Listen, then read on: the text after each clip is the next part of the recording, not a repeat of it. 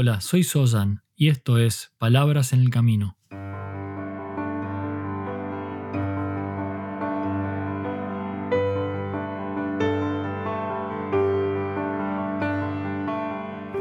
Un podcast para el camino al trabajo o de regreso a tu hogar, mientras caminas por la ciudad o en camino hacia lo de un amigo.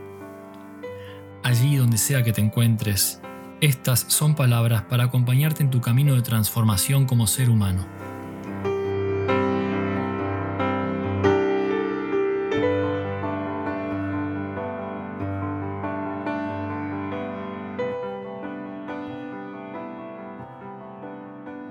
Una cálida bienvenida a este nuevo episodio de Palabras en el Camino. El proceso de vida del pensamiento, desde que nace hasta que se transforma en palabra o acción, es complejo y fascinante. Y en episodios anteriores hablé sobre cómo estos pensamientos nacen de alguna manera condicionados por nuestra propia forma de ser, por nuestra cultura, nuestros mandatos, situaciones que estemos viviendo en este momento, etc. Y también hablé sobre cómo ese pensamiento puede de alguna manera generar otros pensamientos y otros pensamientos hasta convertirse en una enorme bola de nieve de pensamientos, bajando por la ladera de nuestra conciencia. Entonces los pensamientos, que son muchos, y que según la ciencia son aproximadamente 6.200 por día, estos pensamientos inundan nuestra mente. Realmente, realmente la inundan. Y entre todos ellos se encuentra nuestra voz interior. Esa manera de pensar que es digamos, un diálogo interno que tenemos con nosotros mismos. Estos son pensamientos que eventualmente se convierten en palabras o acción. A veces se convierten en palabras o acción, a veces se convierten en inacción. Y la inacción es una manera de acción también. Y estas palabras y acción luego eventualmente pueden convertirse en hábitos.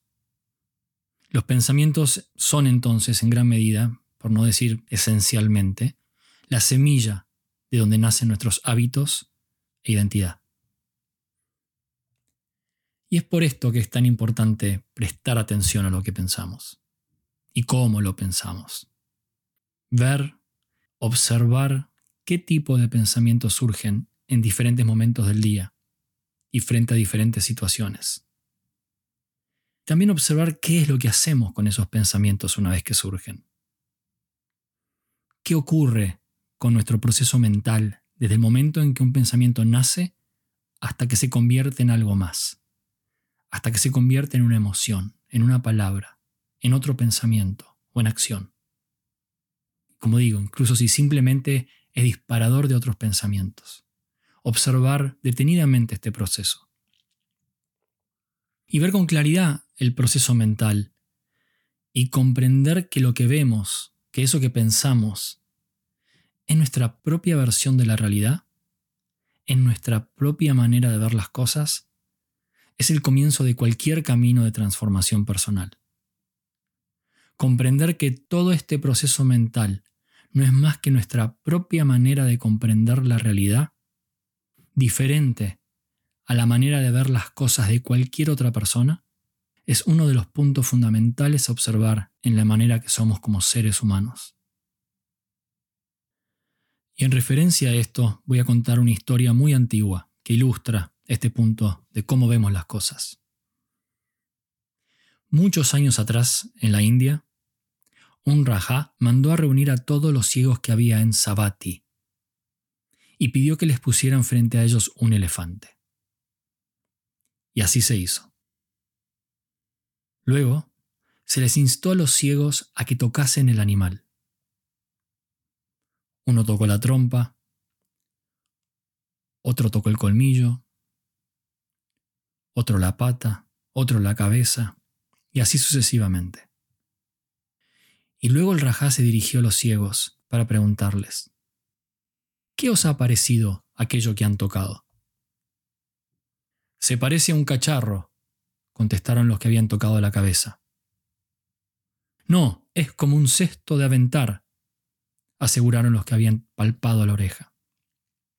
Para nada, es un granero, insistieron los que tocaron el cuerpo. Y así sucesivamente. Cada uno, empeñado en su creencia, empezó a discutir y querellar con los demás. No, es un cacharro. Por supuesto que no, es un cesto. Y así continuaron discutiendo. Y es así. Muchas veces, sin poder ver más allá de nuestra propia percepción, cada uno utiliza su marco de referencia para interpretar los hechos que ocurren a su alrededor, como si fuéramos ciegos, y sin la posibilidad de ver las cosas desde otra perspectiva y de manera completa, no parcial.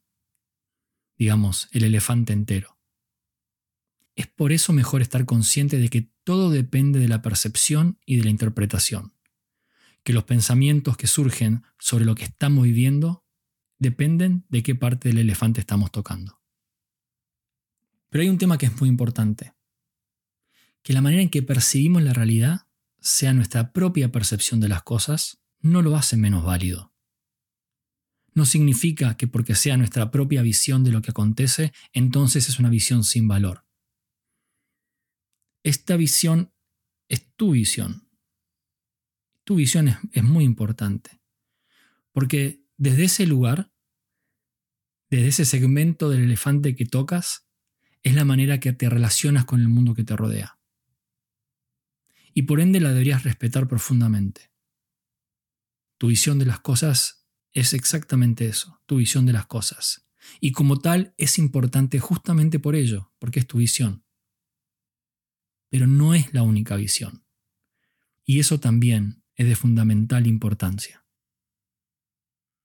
porque balancear la importancia de respetar, sostener y actuar de acuerdo a tu visión, con la capacidad de comprender que solamente estás tocando la cola del elefante, por ejemplo, es lo que te conecta eventualmente con un espacio de sabiduría y compasión. Respetar aquello que ves. Y respetar el hecho de que lo que ves es una visión, la tuya, de las cosas tal como son. Ambas se balancean para encontrar el perfecto equilibrio entre tu visión y la comprensión de que también existen tantas visiones como seres caminan en este mundo. Y esto es lo que en ocasiones se denomina la visión correcta. La manera en que vemos y la manera en que la mente interpreta lo que vemos es 100% válido desde nuestra perspectiva, como dije. Está moldeada por nuestra experiencia, por la cultura, mandatos, incluso por nuestro idioma, y esencialmente por nuestro ego. Y es totalmente válido. No es menos elefante porque esté tocando la cola. Y a la vez este concepto de la visión correcta nos invita a ver las cosas siendo conscientes de que la realidad que estamos viendo es la realidad según nuestra propia versión de la realidad. Y ambos en balance. Respeto por lo que vemos y respeto por lo que no vemos o porque los otros ven. Abrir este espacio de humildad, de comprensión sobre las cosas que vemos y cómo las interpretamos, abre un camino. Nos ayuda a cruzar un puente entre pensar que todo es de una única manera y el hecho de que también puede serlo de otra.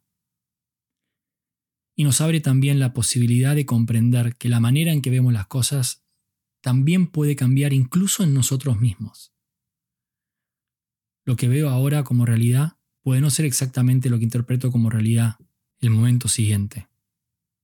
Así es como podemos ver lo impermanente, lo fugaz de aquello que creíamos permanente y que nunca iba a cambiar, o la capacidad de posibilidad, de oportunidad, en aquello que resulta a veces inflexible o difícil.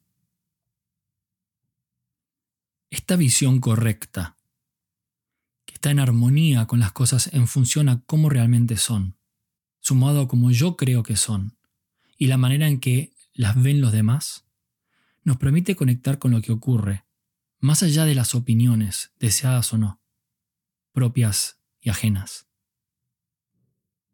Cuando podemos ver las cosas correctamente, cuando tenemos esta visión correcta, nace la posibilidad de no apegarnos a lo que vemos, de no fijar lo que pensamos como algo absoluto y único, de no pensar que la cola es el elefante completo. Nos permite unir en lugar de dividir. La visión correcta nos permite comprender y aceptar en lugar de rechazar. Una vez más, gracias por estar aquí y por ser parte de este camino. Hasta el próximo paso.